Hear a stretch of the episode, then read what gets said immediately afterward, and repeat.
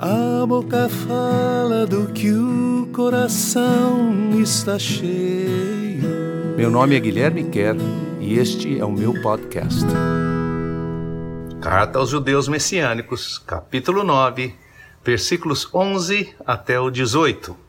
Nós acabamos de ver na primeira parte do capítulo 9 que os judeus, no seu culto a Deus, utilizavam naquela tenda de encontro inicialmente, depois no próprio templo, todos aqueles utensílios ah, que eles usavam para serem lembrados da ação de Deus na sua vida, na sua história, o candelabro, os pães da proposição, como eram chamados, ah, e depois o, a arca da aliança, que estava dentro do lugar mais sagrado, do lugar santíssimo, e todas aquelas coisas eram lembranças das coisas que Deus haviam feito. Eu não mencionei ah, na semana passada ah, o cajado de Arão, que era um, uma espécie de cajado, uma, uma vara que ele segurava enquanto ele andava e que, ah, obviamente, a vara é feita de um, de um pau comum, de árvore, mas depois ele, ela só é boa quando ela está seca.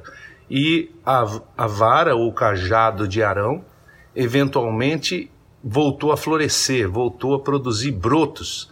Então, essa, isso foi considerado por eles um milagre. Essa, essa vara, esse cajado de Arão também era guardado dentro da arca para lembrar as ações poderosas de Deus no meio do seu povo, dos judeus no Antigo Testamento. E que tudo isso apontava para alguma coisa que haveria de ser reformulada, que todos aqueles utensílios e toda aquela maneira de cultuar apontava para alguma coisa maior e melhor que ainda haveria de vir na pessoa do Messias. E é isso que o livro de Hebreus está tentando mostrar para os judeus que se converteram, o que, que mudou do culto do Antigo Testamento para o Novo. Então vamos lá. Segunda parte, versículo 11.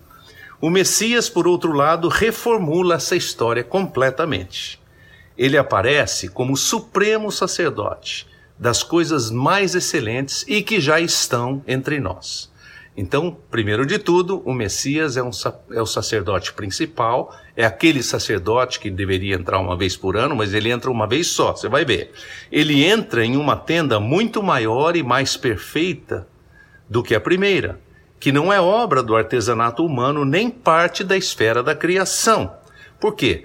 Porque Moisés teve essa visão, ele encontrou com Deus na montanha e teve uma visão na montanha, a visão do céu celestial, e Deus falou para ele: Olha, Moisés, faz direitinho, tudo que você vê aí nessa tenda, copia, faz igual lá embaixo. Né? Então, a tenda a que Jesus se refere aqui é a tenda lá do céu. É a tenda que não é feita por mãos humanas, é um modelo original que Moisés tentou copiar. Jesus, esse sacerdote, não se utiliza do sangue de bezerros ou de cabritos, mas apresenta o seu próprio sangue para entrar no lugar santíssimo, o Santo dos Santos. E pelo seu sangue, ele compra a nossa liberdade para sempre. Então veja bem, ele não precisa mais desses sangues de animais porque ele oferece o seu próprio sangue. Jesus é simultaneamente, já falei isso, mas repito, o sacerdote e o sacrifício. Ele é o sacerdote principal e ele é o sacrifício que foi entregue por amor de nós. Ele é o cordeiro que foi morto, que foi imolado, que foi sacrificado no nosso lugar. Então ele oferece esse sangue como esse sacerdote. Vejam bem, se o sangue de bezerros e cabritos e as cinzas de uma bezerra espirrados sobre as pessoas para purificação era capaz de santificá-las para cerimônias religiosas, quanto maior poder não tem o sangue de Jesus.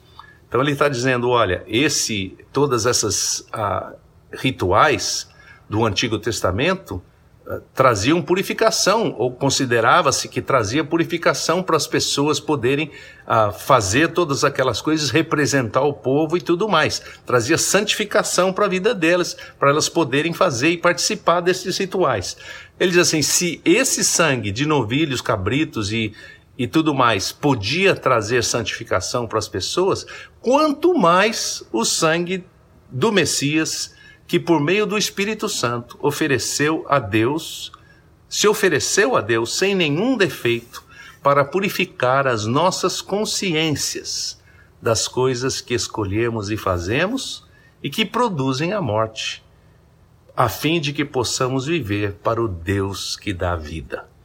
Então, a, o que ele está oferecendo aí, o que ele está dizendo que acontece, é que o sangue de Jesus precioso é oferecido por meio do Espírito eterno a Deus, um, um, uma oferta que não tem nenhum defeito, que não precisa ser oferecida de novo, que não precisa fazer segunda vez. Cristo, o Messias, é mediador de um novo acordo e, por meio da sua própria morte, libertou os que viviam presos às suas falhas e fracassos da antiga aliança para receberem as promessas como parte da herança eterna a que foram chamados. Então a diferença é essa: na antiga aliança você estava sempre preso às suas falhas e fracassos. Todo aquele ritual só fazia lembrar a você o quanto você estava distante de Deus, o quanto você precisava a fazer sacrifícios e trazer ofertas para quem sabe Deus acolher e aceitar a sua vida, não é isso? Já no novo, na nova aliança, nós recebemos as promessas como parte de uma herança eterna, a qual nós fomos chamados. Ela não depende mais do nosso fazer ou não fazer e, e das nossas obras, e sim da nossa inclusão, da nossa aceitação nesse presente de Deus para nós. Toda vez que alguém escreve um testamento deixando os seus bens aos herdeiros ou amigos, esse documento só pode ter validade, validade quando quem o escreveu de fato vier a morrer. Ou seja, toda vez que existe um testamento, isso é mais do que óbvio, né?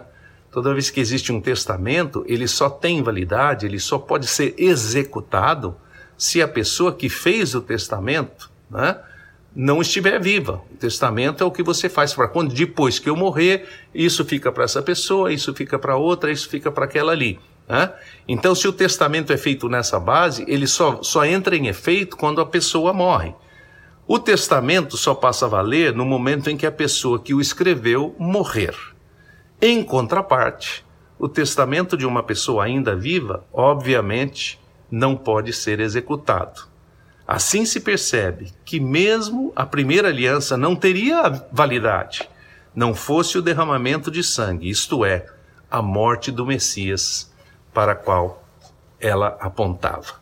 Então ele está dizendo assim: que no Antigo Testamento, aquelas mortes dos diversos animaizinhos que eram sacrifício no lugar de uma pessoa, pelos pecados de uma pessoa, como uma espécie de troca. Olha, você não vai morrer, Guilherme, mas esse animalzinho aqui que você trouxe, essa ovelhinha, vai ser sacrificada, ela vai morrer, o sangue de Deus, o sangue dela vai ser oferecido a Deus para que os seus pecados possam ser perdoados. Não é isso? Mas ele diz assim: esse, o testamento só tem validade, seja ele o antigo ou o novo, quando há a morte do testador.